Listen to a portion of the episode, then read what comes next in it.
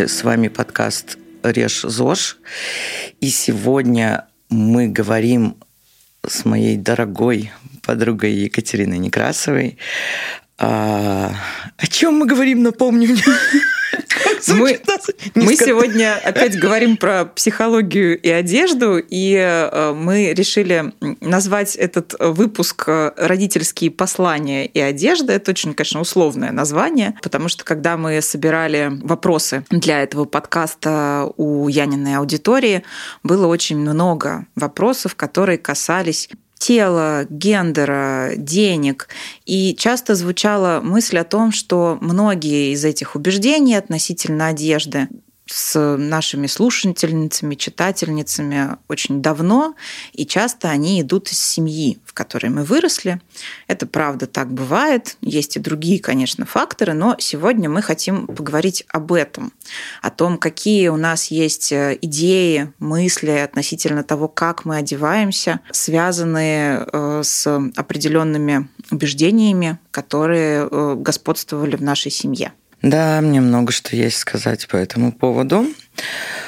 Я, наверное, даже прежде чем начать интервьюировать Екатерину, я бы сделала такое интро и рассказала немножко о себе, а, каким образом я стала стилистом. Может быть, это тоже идет из семьи, потому что а, когда я была маленькой, а, в моей семье одежда образ, телесный образ были инструментами родительского контроля. И я практически никогда не одевалась по своему вкусу, потому что меня воспитывала бабушка, э, которая уделяла одежде огромное внимание. Она была такая классическая жена советского офицера э, с белым, в белом парике, букальками во всех этих пошитых платьях и костюмах, э, накрашенная в духах, в добытых дефицитах, просто все что угодно. И она считала себя невероятной красавицей. И таковой и была, в принципе, не поспоришь. Э, но из меня, я так понимаю, она тоже хотела выращивать вот такую же степфордскую жену, чтобы я удачно вышла замуж и пошла по этому сценарию, поэтому одеваться и выглядеть выглядеть нужно было очень конвенционально. Первый, меня отвели в парикмахерскую, когда мне было 12 лет, и сделали мне химию, потому что у меня были, по ее мнению, слишком тонкие волосы. И вообще все было некрасиво, не так. Э, меня заставляли краситься где-то тоже около лет 12 меня э, учили накручиваться на бегуди, краситься, вот, вот это все. Я помню, как я воткнула иголку в глаз, когда разделяла ресницы. О, Господи! Советский Союз. Да, у меня было некоторое время такое красное пятно на глазу. И... А вот это пытошное приспособление для пытошное... закручивания ресниц у тебя было? Нет, пытошного не было. Возможно, потому что мне повезло с ресницами, они были достаточно длинные, поэтому Бог миловал. Но все это привело к тому, что когда я стала искать свой путь и кем я хочу быть, и какое послание я хочу нести, то для меня стало очень важным выражение свободы через э, внешность и через личный образ. И, конечно, в этом есть очень много протестов против этих родительских установок, вот это нежелание выглядеть конвенционально привлекательно. И это помогло, наверное, мне в работе, как ни парадоксально. То есть я поняла, что я не одна с таким запросом, что есть другие люди, которым я могу помочь, и из этого можно сделать э, бизнес неожиданно. Ну, как бы, почему нет? Бизнес достаточно этичный, и поэтому мне совершенно не стыдно в этом признаваться. Вот, так что тема для меня болезная, сразу скажу, и я буду рада, мне будет интересно услышать, что скажет Екатерина. По этому поводу у нас есть ряд вопросов, и дальше наш подкаст, наверное, будет строиться так. Я буду задавать ей эти вопросы, она будет отвечать, а я, может быть, что-то там под, подтявкаю добавлю с точки зрения стилиста. Прежде чем мы к вопросам перейдем, я хотела прокомментировать вообще то, что ты сказала. Мне кажется, что твоя история похожа наверняка на истории многих женщин, про вот это непременное требование быть конвенционально женственной и красивой, и мне кажется, в ней многие себя сейчас узнают. А, но при этом, когда ты про это рассказывала, я думала про свою собственную историю отношений с одеждой, которую прививали мне в семье. И вот у меня прям противоположный опыт. Наверное, нам это будет как раз интересно обсудить, потому что уже тогда я должна была думать о душе в основном. И тоже, как видишь, из этого родился бизнес. Да, действительно.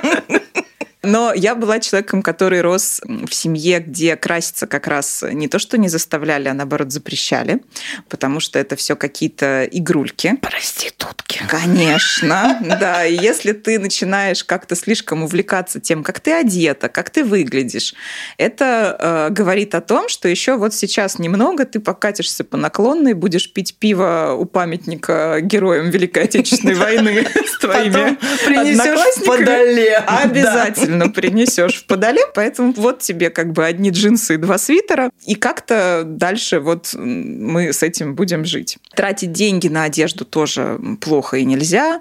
И вообще посвящать время личному имиджу, а не саморазвитию духовному, это было плохо. Хочешь сей, а хочешь куй, все равно выходит хуй. Да.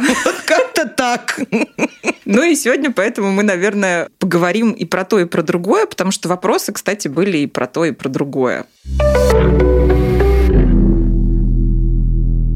Да, ну и, собственно, первый вопрос звучит так. Послание о теле через убеждение и контроль одежды. Критика матерью тела и одежды. Что показывать, а что прятать. То есть, ну, это, наверное, больше такой про тело вопрос, потому что про одежду мы только что исчерпывающе сказали в наших интрах. На самом деле, действительно, есть какая-то идея у многих э, матерей или даже у отцов относительно того, э, каким телом должны обладать их э, дети, особенно девочки. Там, не знаю, что у нее должны быть э, удачные ноги, а если вдруг неудачные ноги, то их надо прикрывать достаточно ли высокий или низкий лоб. Э, если слишком высокий, давайте мы ей челочку отстрижем. Э, если она, по нашему мнению, какая-то толстая, то мы давайте ее оденем в сарафан или будем пытаться там, сажать ее на диету, например, и так далее. Действительно, есть очень много родительских представлений о том, каким должно быть тело. И, к сожалению, э, очень часто эти представления, они выливаются в то, что в воспитании родитель пытается контролировать тело ребенка и загнать его вот в те рамки, которые он считает условно хорошими, удачными. Конечно, обычно это все очень э, печально заканчивается. И э, в зависимости от того, что именно там, вас не нравилось вашей маме, возможно, сейчас именно эта там, часть тела, та, которую вы стараетесь спрятать, не показывать, не обтягивать, не привлекать к ней внимания. А другие части тела, которые там, не удостаивались таким вниманием от родителя, при этом могут восприниматься совершенно нормально. И эм, мне кажется, что хороший вопрос, который можно задать здесь себе, да, если я там не люблю свои ноги, руки, какие-нибудь живот, э, попу, бедра, и эм, стараюсь выбирать одежду, которая будет э, стройнить, э, худить, не подчеркивать и так далее, это откуда вообще у меня идея о том, что с этой частью тела что-то не так. Именно с этой. Бля. Тяжелый вдох, вздох. О чем ты сейчас подумала? Ты знаешь, я сейчас вспомнила свое детство, меня выбросило назад просто в такие кошмарные воспоминания, что я даже не хочу ничего озвучивать, и это просто пиздец. Не знаю. Да, контролировали, говорили, где красиво, где некрасиво, что я толстая, что нужно прикрываться. А, ну, как я, я весила килограмма 54, наверное, да, там, там, когда мне начали говорить эти вещи. Садиться на диету, бегать. В парк отправляли бегать с утра, а там, а там эти, которые пальто распахивают. И ты такой бежишь и думаешь, ёб твою мать, конец марта, подскальзываешься по кустам. такой эксбиционист. Все тлен. И э, не, у меня нет комментариев, это совершенно чудовищно. Как бы, да, конечно, я волоку за собой эту травму, и никогда от нее не, до, не избавишься до конца. Можно как-то это чуть-чуть там подрихтовать и отрегулировать, но что есть, то есть. Как бы очень грустно. Что ж, продолжаем жить.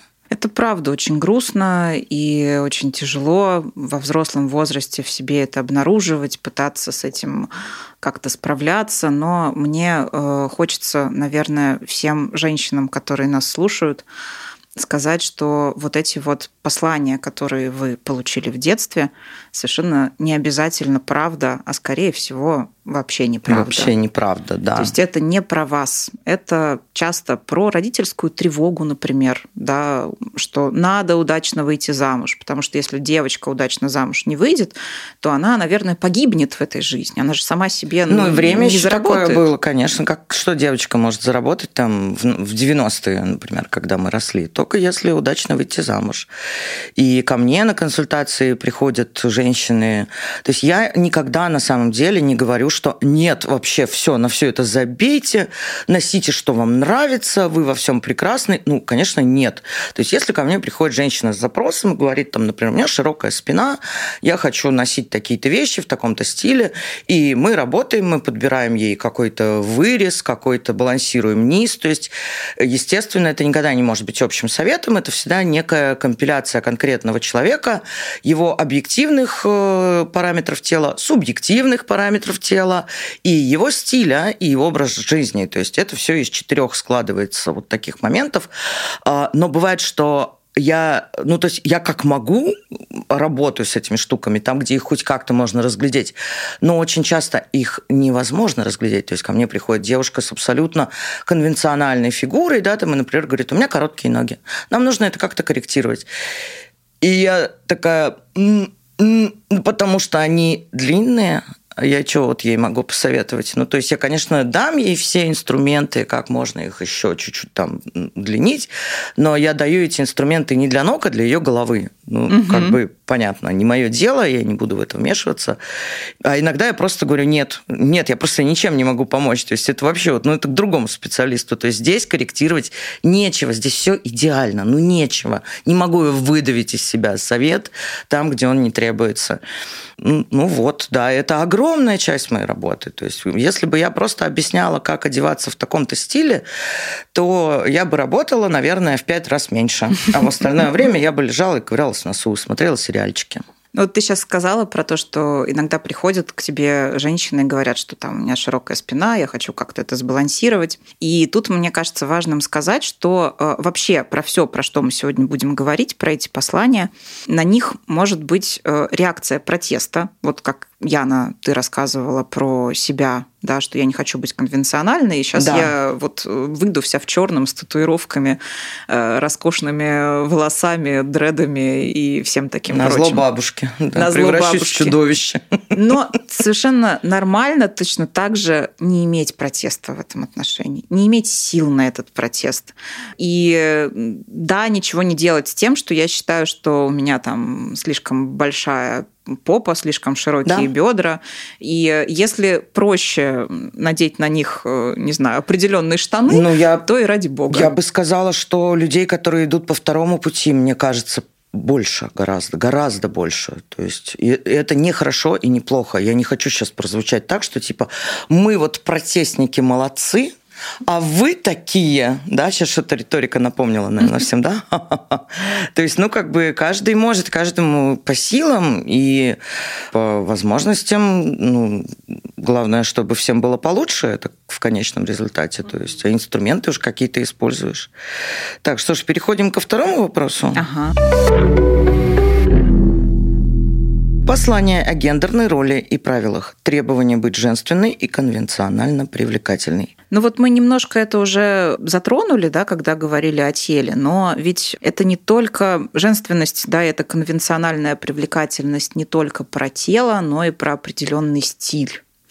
Да, это какие-то там юбочки, не знаю, кофточки с вырезом, это про то, что ты должна быть хорошенькой, ты должна быть э, привлекательной, ты должна нравиться мужчинам, а мужчинам нравится раз, два, три каблуки, не знаю, что Простые и понятные вещи. Да, отсюда эти да. списки невротизирующие. Э, значит, э, мужчины никогда не скажут вам, но на самом деле они ненавидят в вашем гардеробе, тра-та-та, пишутся, которые, наверное, в расчете, что ты их прочитаешь, быстренько упадешь вот в эту конкретную э, историю, да, свои послания родительские, и побежишь выкидывать из гардероба, там, не знаю что, джинсы, ботинки на грубой подошве и да, так далее. Да, и прочее. Так, нет ничего более хрупкого, чем мужская маскулинность.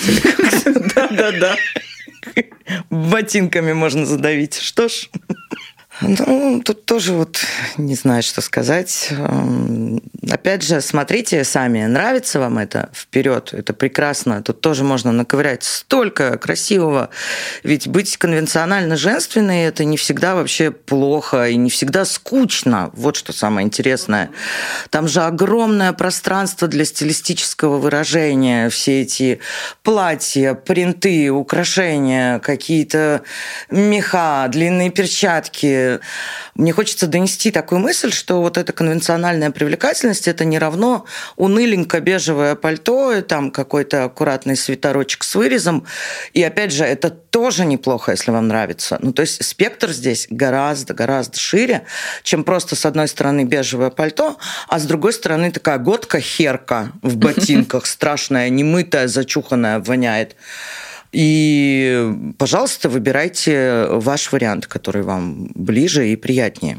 Конечно, конечно, оно все сложнее. Это скорее про то, что, наверное, это популярное послание для женщины, что она должна быть какой-то там девочкой, девочкой. И если в душе вам кажется, что вы вообще не девочка-девочка, хочется вам, э, не знаю, штанов, э, подтяжек э, и как это называется, скажи я на эти стили. А, гендерфлюидный стиль. Да, да, если вы себя так чувствуете, это окей, вы никому не должны и не обязаны да, быть э, естественно девочкой-девочкой. Что ж, и тут мы переходим к третьему пункту. Послание о сексуальности и запрет на красивое, женственное, открытое и сексуальное. Вот это... Твоя да. клиентская тема, да? Кстати, это моя клиентская тема, но она не совсем была связана с запретом именно на женственное на сексуальное. У меня скорее была тема, связанная с тем, что э, нельзя быть дельным человеком и думать о красе ногтей вот, вот в эту историю. Но да, очень часто женственность э, связана именно с сексуальностью. И э, есть семьи, которые это культивируют, потому что это некая штука, которая поможет тебе в будущем подороже себя продать, вывести семью за границу. Стартовые ступеньки, да, да, да, да конечно, конечно. Вот. А для некоторых семей наоборот сексуальность, женственность девочки – это очень пугающая история, да, особенно там для матери, потому что это может наводить на мысли о возможном сексуальном насилии, это может наводить на мысли о том, что принесет в подоле, да, о том, что жизнь ребенка э, как-то закончится трагично. То есть вот мы на самом деле почти про все, про что говорим, да, сейчас и про запрет на сексуальность и женственность, и на про культивирование, наоборот, женственности и сексуальности. Там во всем этом сквозит сильная родительская тревога. Страх за детей. Такого рода забота. Как ни странно. Как ну, то есть бывает... Не парадоксально, да. Лучшего же хотели тебе. Я же тебе добра хочу. Угу. Ну, бывает по-разному, бывает там и соперничество матери с дочерью, поэтому то и нельзя быть э, взрослой, сексуальной и женственной. Но история про страхи, да, за детей, про тревогу вот эту, она очень э, частая на самом деле. Если мы э, спросим большинство женщин, которые растили своих там девочек, которые сейчас уже сами, может быть, растят своих девочек. Чего они хотят своим детям? Ну, большинство из них хотели, наверное, добра в своем понимании. Угу. Но э, важно помнить, что ваше понимание личное добра для себя может отличаться от э, того понимания, которое вам давали родители. Боже, я как мать скажу, что это сложно так, Даже человеку, который, ну, там, считает себя относительно вменяемым, ходит на терапию, думает и анализирует свое воспитание ребенка, вот это вот не начинить его добром, это просто такой челлендж вообще. Тут не стоять, не орать, что ты не учишь уроки, там, что мы все умрем, что тебя ждет нищета. Ну, я не ору, но я ору внутри, естественно. А наше растило поколение людей, которые о психогигиене не думали вообще, потому что им нужно было думать о выживании. Да они и не знали, что это такое. Не знали, что это, да. Поэтому, да, конечно, мы волочим за собой такой багаж просто невероятный. И что с этим делать? Ну, не знаю, что с этим делать. Думать, анализировать. Можно исследовать э, мои чувства в отношении этого багажа. То есть э, жмут ли мне эти условные туфли моих родительских посланий, да? Или мне на самом деле, ну, мама говорила, не высовывайся и, не знаю, не показывай свою женственность, а мне оно и не надо, мне хорошо, в принципе, там, да, в какой-то более кстати, закрытой одежде. Кстати, да. И в этом смысле тут нет мотивации с этим что-то делать и как-то против этого протестовать. Вообще это удивительно. Я тоже сейчас подумала, что я, конечно, в каком каком-то смысле э, несу протест, но он довольно противоречивый, потому что, несмотря на то, что я наделала себе татуировок, дредов и ношу все черное, я иногда при всем при этом выгляжу гиперженственно, ультрасексуально. То есть все вот эти, они у меня прекрасно сочетаются с обтягивающими платьями, с каблуками, с ярким макияжем. И я не вижу в этом ничего плохого. Ну да, меня научили вот так вот, да, вот я так продукт своей эпохи. Мне нравится краситься, меня это успокаивает. У меня куча там косметики, я люблю одежду, я работаю с одеждой, в конце концов. Мне нравится внимание мужчин, я хочу приходить куда-то и видеть, что на меня смотрят, да, то есть это какое-то такое, получается, противоречие в этом есть. С одной стороны протест, а с другой стороны я полностью принимаю эту модель и веду себя очень часто точь в точь, как моя бабка психопатка. Просто, то есть настолько как бы я могу сдерживать этот ураган там со своей семьей, но не всегда сдерживаю его, например, там в каких-то любовных или личных отношениях. То есть она такая была очень э, диктатичная и очень бичи, и в принципе, то есть у нас не приветствовалось, например, э, нельзя говорить о своих чувствах, нельзя, э, ты не на помойке валялась, там та, нельзя унижаться, нельзя признаваться в любви. И я хочу сказать, что отчасти мне это, может быть, и помогло. То есть я чуть-чуть, конечно, это сформировало мне, как это модное это слово, вот эту привязанность, эту, как ее... Вот это ваша привязанность. Отторгающую или как? Избегающую. Избегающую. Я психотерапевту своему говорю, «А у меня тревожная избегающая привязанность, а он мне такой, у вас э, избегающая. Даже не тревожная. Но я никогда не страдала, например, от невзаимной любви.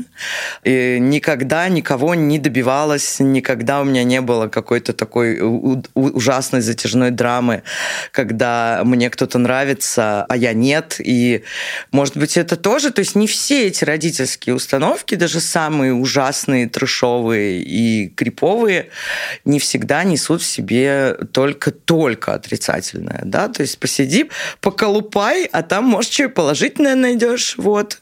Ну, оно положительное наверняка есть, э, особенно если ты обнаруживаешь себя следующим этой установки, потому что... Конечно.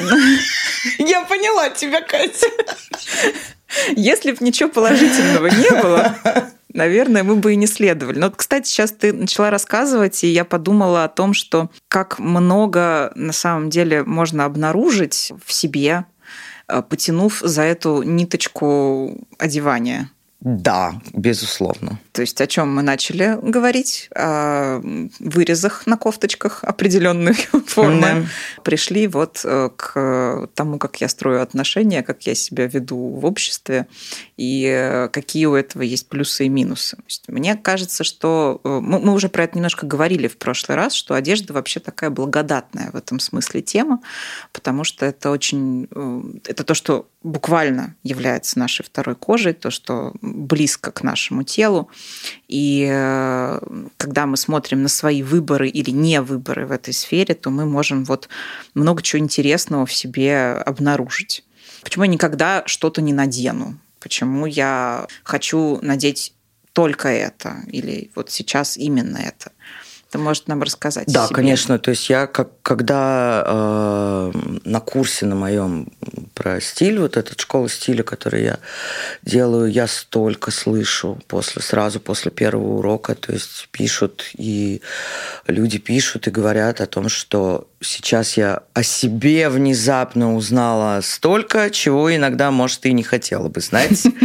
И теперь не знаю, что с этим делать. То есть вот эти все инсайты, которые видит Бог, я не пытаюсь. То есть я не ставлю перед собой цель заставить людей копаться. Я хочу просто, чтобы они научились нормально одеваться так, как им нравится, и все.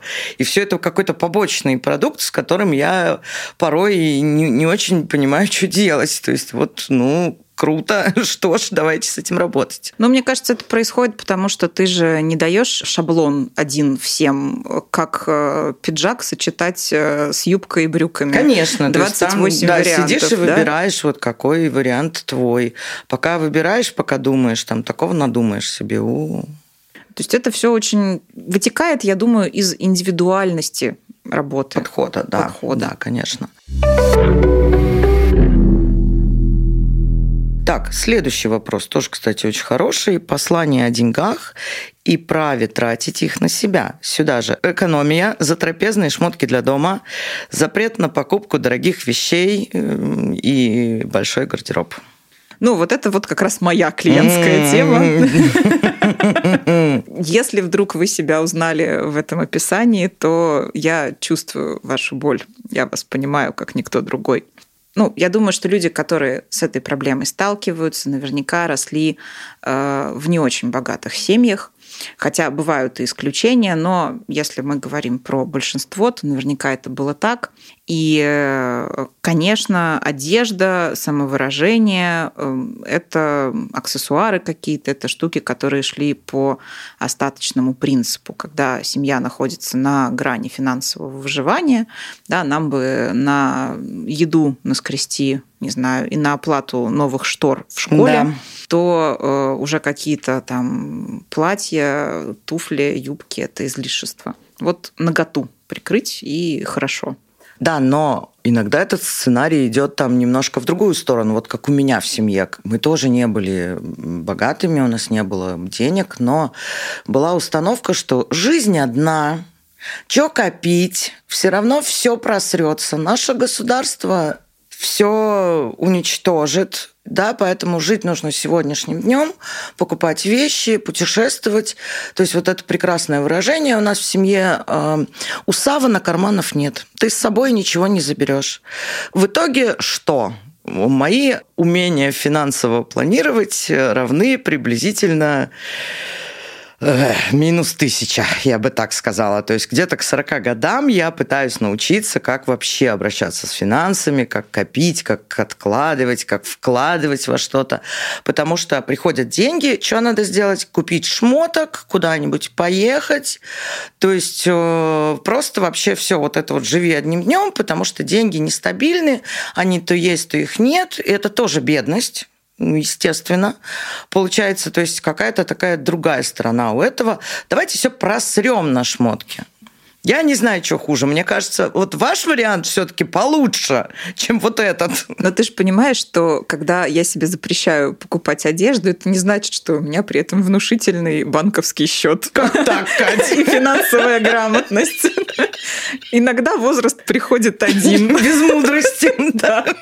Несправедливо. Но, но это не всегда взаимосвязанные вещи. У кого-то может быть да, у кого-то нет. Э, человек может тратить деньги, не знаю, на развивашки ребенку какие-нибудь бесконечные, там, на э, что-то полезное даже, на какое-нибудь да. образование 25-е. Тут опять, э, значит, клиентская да. тема полезла.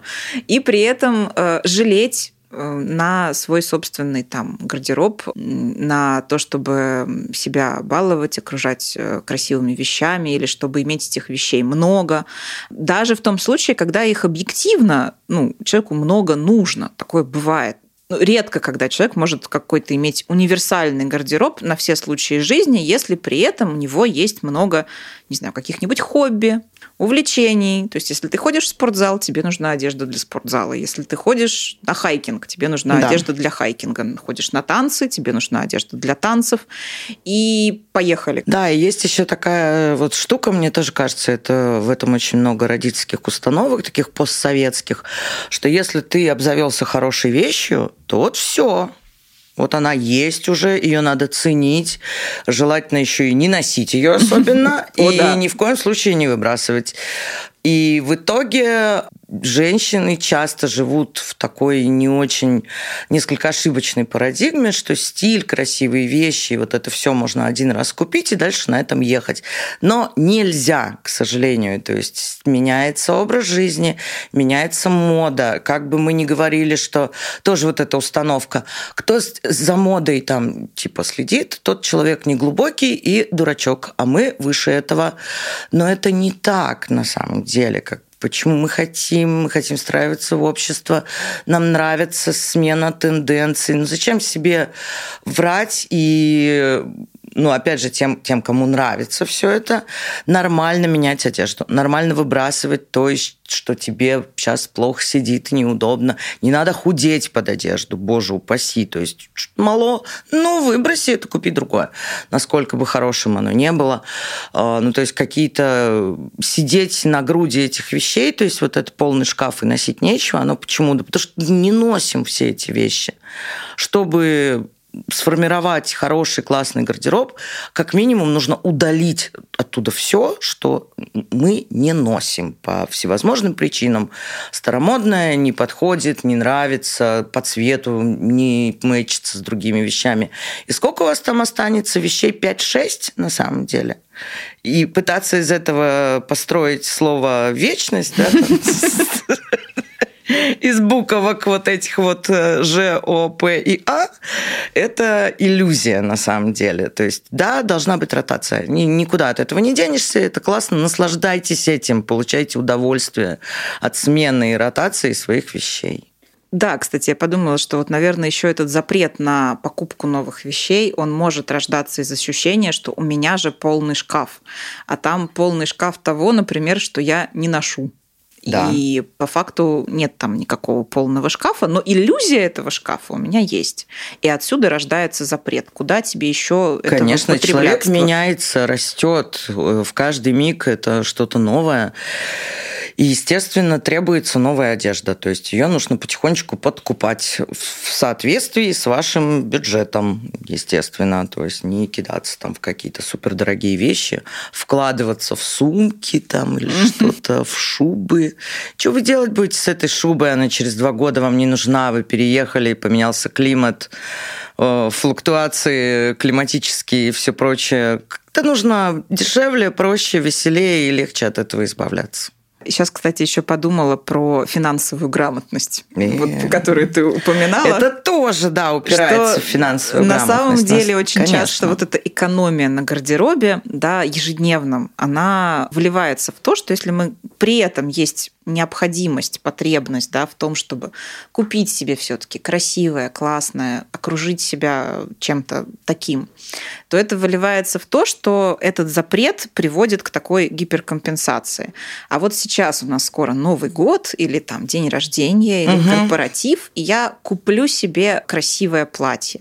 И это будет очень дорогое платье. Оно будет стоить там, не знаю, ну, гораздо дороже, чем те вещи, которые я обычно ношу, и при этом в этом нет никакой финансовой грамотности, потому что эта вещь э, наденется сколько раз? Одну. Один? Два? Да.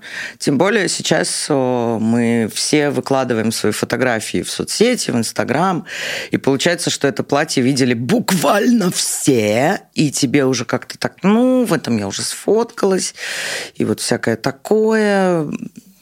Так что, да, конечно, вкладываться лучше в одежду, которую ты носишь ежедневно.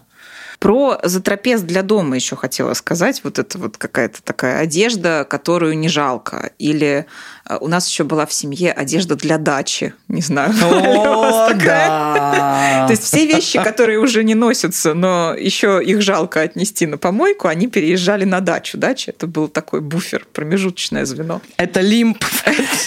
Да, и попадали вещи перед смертью.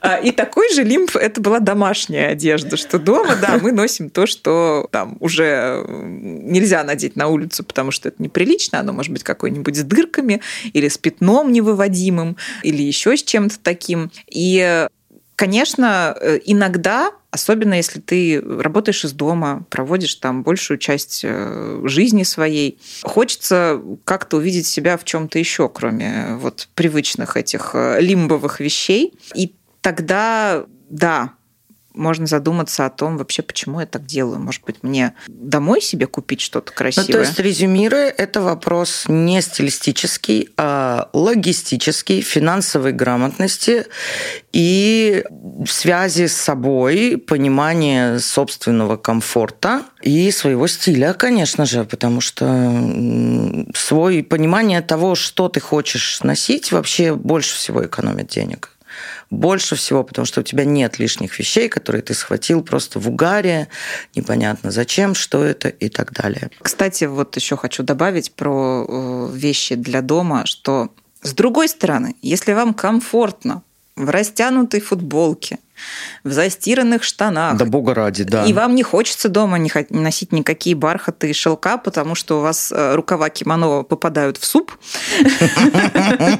Попадают. То э, это тоже абсолютно нормальный вариант. Это как, э, знаете, вот с шапкой. Когда тебе мама говорит, надень шапку, уши отморозишь, и ты сначала как бы эту шапку снимаешь, потому что протест, а потом в какой-то момент шапку можно и надеть на да, самом ну, то есть деле. домашняя одежда должна быть удобной. Больше она, в общем, ничего не должна. В зависимости от потребностей. Кому просто удобный, кому удобный и красивый, да, кому такой, чтобы не было видно следов от борща, собачьих слюней, там, кошачьей шерсти.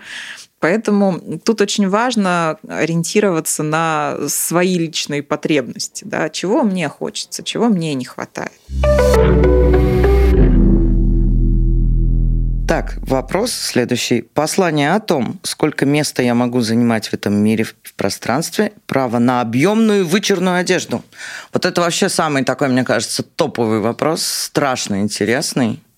Страшно печальный. И страшно печальный. Да. да. Не высовывайся и не выделяйся. Не высовывайся, не выделяйся, а еще это такой вопрос о том вообще, насколько ты право имеешь жить на этом свете да, сколько места ты можешь занимать в своем доме, в, своем, в своей семье. Вообще можно тебе этим воздухом дышать? Или все немножко недовольны вокруг тебя, твои значимые взрослые, что ты здесь вообще сидишь, бегаешь, кричишь, играешь, слушаешь музыку и все такое прочее делаешь. То есть очень часто вот этот вот запрет буквально занимать в пространстве больше места, да, своим телом, более открытой позой, например, какой-то, своей одеждой, широкими плечами какими-нибудь, там, не знаю, объемным жабо на груди.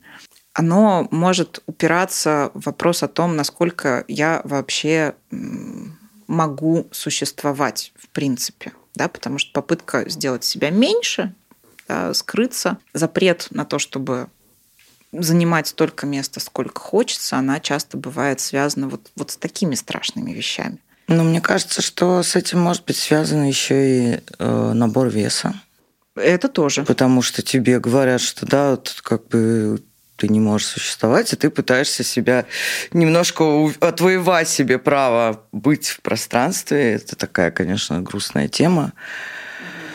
Ох, и, кстати, еще в обратную тоже это работает, когда люди с большим весом, например, они тоже не носят ну, с большим на их взгляд, вот так я уточню, угу, весом, угу. они, например, избегают какой-то свободной или объемной одежды, потому что им кажется, что они будут казаться еще больше. А, к сожалению, несмотря на все современные как бы, какие-то потуги на этом поприще, мы все еще живем в фотофобном обществе. И, конечно, толстый человек, он тоже э, как будто бы этого права существовать здесь не имеет. Поэтому я надену что-нибудь такое менее заметное, да, и не буду тут отсвечивать место занимать. Да, а я наоборот, я страшно люблю оверсайзы, и иногда это доходит до смешного, то есть у меня огромные, огромная зимняя одежда, то есть она мне на 2-3 размера больше, она широкая, и когда я захожу в магазин, я иногда сношу какие-нибудь банки с колой с полок, потому что я как огромный Гелендваген пытаюсь припарковаться. и не могу.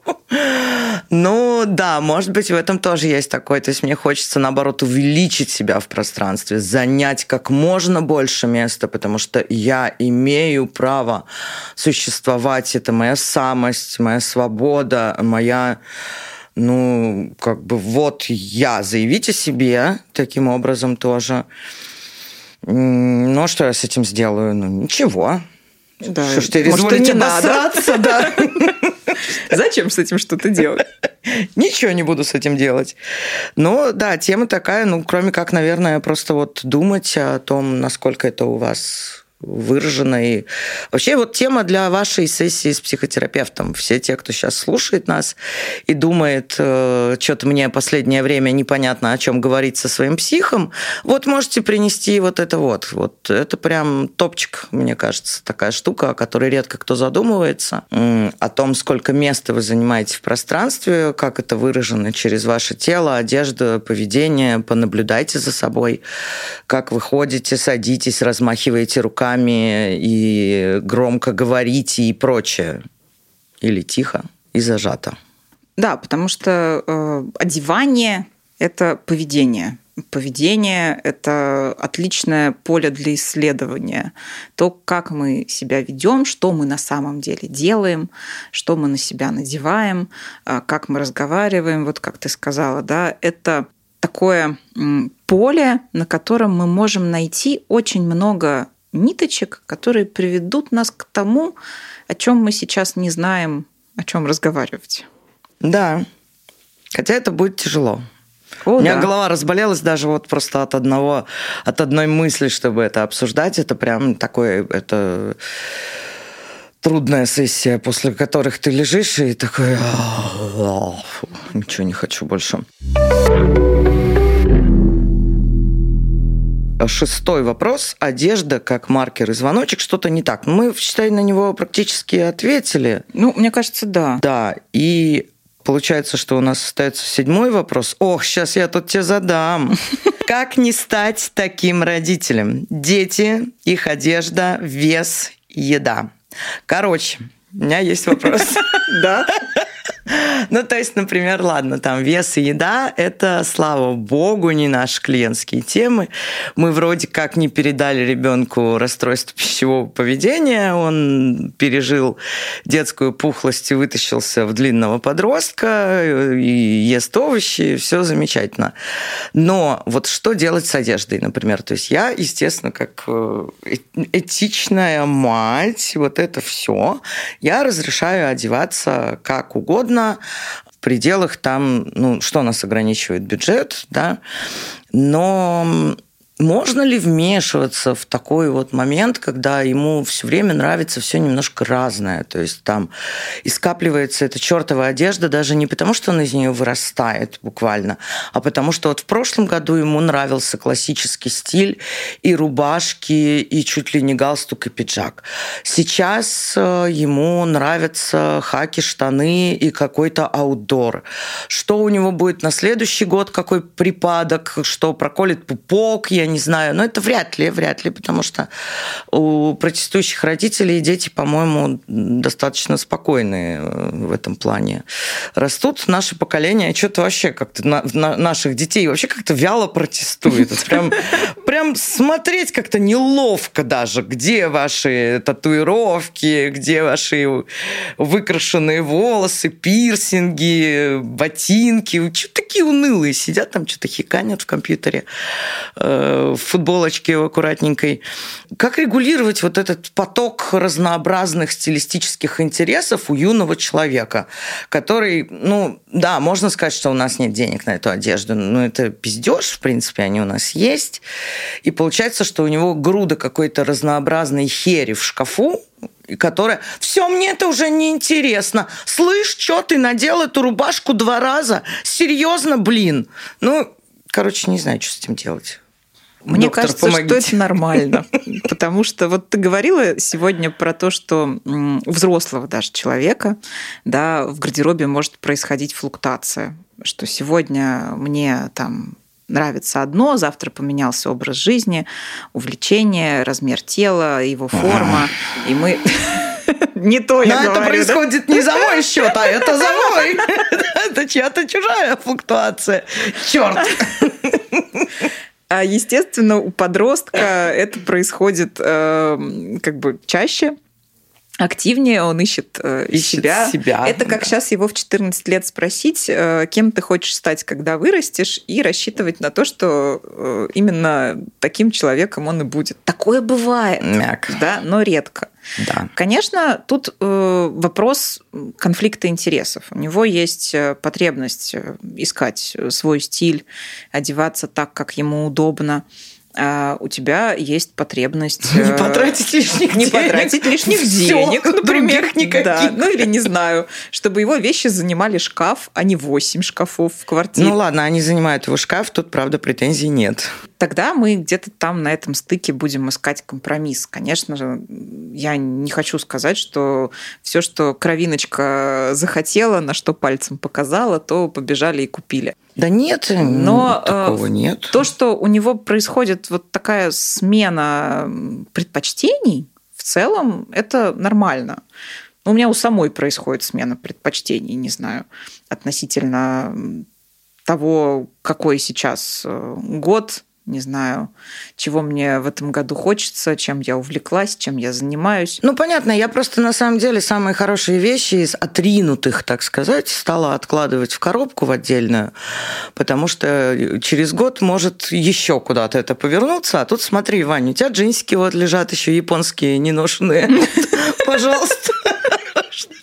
А вот пиджачок, вперед, работайте. Ну да, ну и, конечно, вот и тут я как стилист и как мать, и как просто как как ребенок, получивший травму на этой почве, скажу вам, пожалуйста, не пытайтесь контролировать стиль ваших детей. Я вас умоляю. Все, что вы можете с ними сделать, это дать инструменты, где им посмотреть. Ну, то есть конечно, они сами справятся с ТикТоком и с рилсами, естественно, но вы можете немножко им рассказать о том, что одежда бывает разная, что у нее вот такая история, что подсунуть какие-то, может быть, документалочки про историю одежды в принципе, что-то историческое, то есть какие-то базовые вещи, вот то есть, чтобы у них не был очень узкий взгляд на одежду, что вот носят сейчас все девочки в ТикТоке носят гетры и рваные колготки, и там сердечко повязывают на бантике на шею, что есть масса других вариантов. Да? Просто не как э, типа твое, твой выбор плохой, а вот посмотри, есть другие, а просто смотри, тебя интересует стиль? Классно, да? То есть вот у него есть какие-то такие э, базисы, подкасты, какие-то видео на YouTube об моды, там что-то, а есть подростки, которым это вообще все не нужно, и, конечно, им тогда не надо ничего подсовывать, и отстаньте от детей. И у меня, кстати, есть вебинар про одежду для подростков. Очень хорошие, чудесные отзывы о нем именно от подростков. Как это все не токсично сделать с теми детьми, которые одеждой интересуются. То есть, если что, пишите мне в любые личные мессенджеры, и я вам его вышлю. Я еще подумала сейчас про Ваню э, и э, почему у него, значит, э, такой, такой есть некий аппетит, аппетит. к одежде. Потому что на самом деле вот ну, вопрос, да, как не стать таким родителем. Наши отношения с деньгами, наши отношения с одеждой, не стиль, который мы выбираем, а отношения, связ одежда и гендер, одежда и деньги, да, одежда на выход, одежда для дома как мы с этим взаимодействуем, так же, как и со всем остальным, в принципе, в Конечно, этом мире. он будет повторять. Формируется в нашей да. семье, и как мы можем этому научиться, подглядывая за тем, как это делают ну, родители. Да, конечно. У меня достаточно изи отношения с вещами и с деньгами, и, естественно, он их, скорее всего, перенимет, как правильно сказать, переймет. Будет перенимать эти. Будет перенимать, да. Ну, то есть, да, у тебя у мамы полный шкаф вещей, она постоянно ну, в да, этой теме плюс какого-то варит. нет надрыва, в принципе, угу. понятно, ничего, все, что связано с одеждой, никаким образом не травматично и не драматично, да, там никаких требований, ничего хочешь, что и надевай, одежда это прекрасно, одежда это игра, и, да, наверное, ну, как бы окей, действительно, что я хочу, если я сама такая же. Еще мне хочется по этому вопросу сказать э, всем матерям, которые нас слушают, если вы, в принципе, им задаетесь этим вопросом, и вам важно состояние эмоционального ваш, вашего ребенка, с вами уже все в порядке. Вы достаточно хорошая да, мать. Вы уже, да. вы уже, э, скорее всего, ну, не повторите того, что вам хотелось бы избежать, да, того, чего вам довелось пережить самостоятельно, а может быть, где-то повторите или повторяете. Ну, или совершите ничего... какие-нибудь новые ошибки. Естественно. И ничего страшного. И ничего страшного. Таков цикл жизни. Нас нигде не учат э, быть э, родителем. Вот этому конкретному ребенку, да, таких курсов не придумали. Родительство это такой путь исследовательский. И э, на нем нет правильной дорожки какого-то маршрута, который надо угадать, и вот, вот, вот так все сделать от начала до конца, тогда у меня будет такая цельная здоровая психически, э, круглая, как яйцо, диточка. Особь. Да. Ну, будут у нас у всех э, свои трещинки. Да, все будут ходить на терапию. Вообще, короче, все, все это фигня. Давайте, давайте потихонечку сейчас, как мы с Екатериной как пойдем и как бахнем кофейку сейчас. Ух!